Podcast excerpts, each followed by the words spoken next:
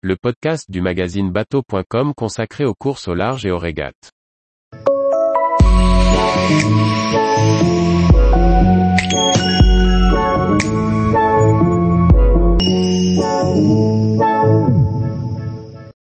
Route du Rhum, Ocean 50, petit, volant et puissant. Par Chloé Tortera. Rebaptisée Ocean 50 en 2021, cette classe homogène regroupe 8 skippers qui peuvent tous remporter la route du Rhum. Capable d'avaler 500 000 en 24 heures, ils devraient rejoindre la Guadeloupe rapidement après les Ultimes, si les conditions météo se prêtent au jeu.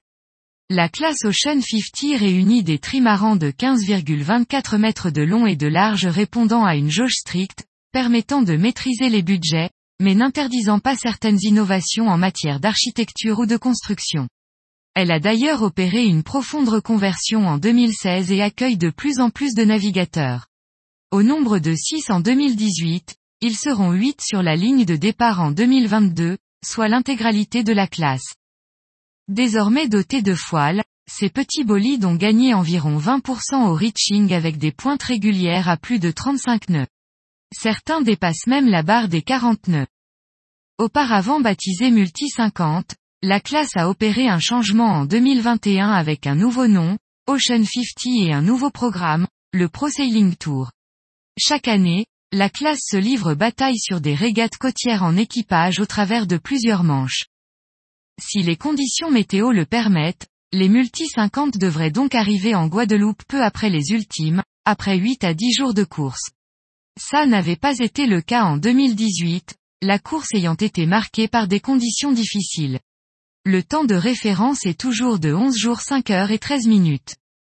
Si l'Ocean 50 est un bateau à taille humaine, il n'en reste pas moins assez dur. D'abord parce qu'on navigue très exposé à bord, comme l'expliquait Erwan Leroux, président de la classe et vainqueur de la route du Rhum 2014, ce sont de petits bateaux à taille humaine, mais dehors, c'est le Karcher. Comparé aux Ultimes, on est hyper exposé. Certains navigateurs ont d'ailleurs travaillé sur l'ergonomie de leur bateau pour essayer de naviguer plus au sec.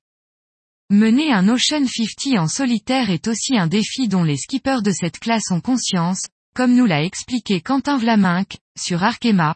La route du Rhum est la course la plus mythique de la classe Ocean 50. C'est la course la plus extrême de notre calendrier. Il suffit de se laisser prendre par une survente pour qu'un chavirage survienne, comme le détail Sam Goodchild, sur Layton, j'appréhende un peu. Sur tous les bateaux qui prennent le départ de la route du Rhum, les Ocean 50 sont les plus dangereux. Même les copains de la classe ultime ont été étonnés de l'engagement. La Loure Rouquayrol en avait d'ailleurs fait les frais sur la route du Rhum 2018 en chavirant. Malgré les différences entre des bateaux plus vieux, et des bateaux récents, notamment Quessio, mis à l'eau en 2021, le niveau est véritablement homogène en Ocean 50. Si certains sont vraiment à l'aise en équipage sur le Pro Sailing Tour et peuvent faire office de favoris, à l'image de Quentin Vlamink, sur Arkema, vainqueur en 2022 et de Sam Goodchild sur Layton, vainqueur en 2021, d'autres adorent le solitaire et connaissent leur bateau sur le bout des doigts.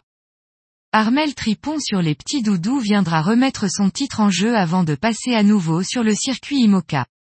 Erwan Leroux est le plus expérimenté de la classe et navigue sur Quessio, le dernier né de la flotte.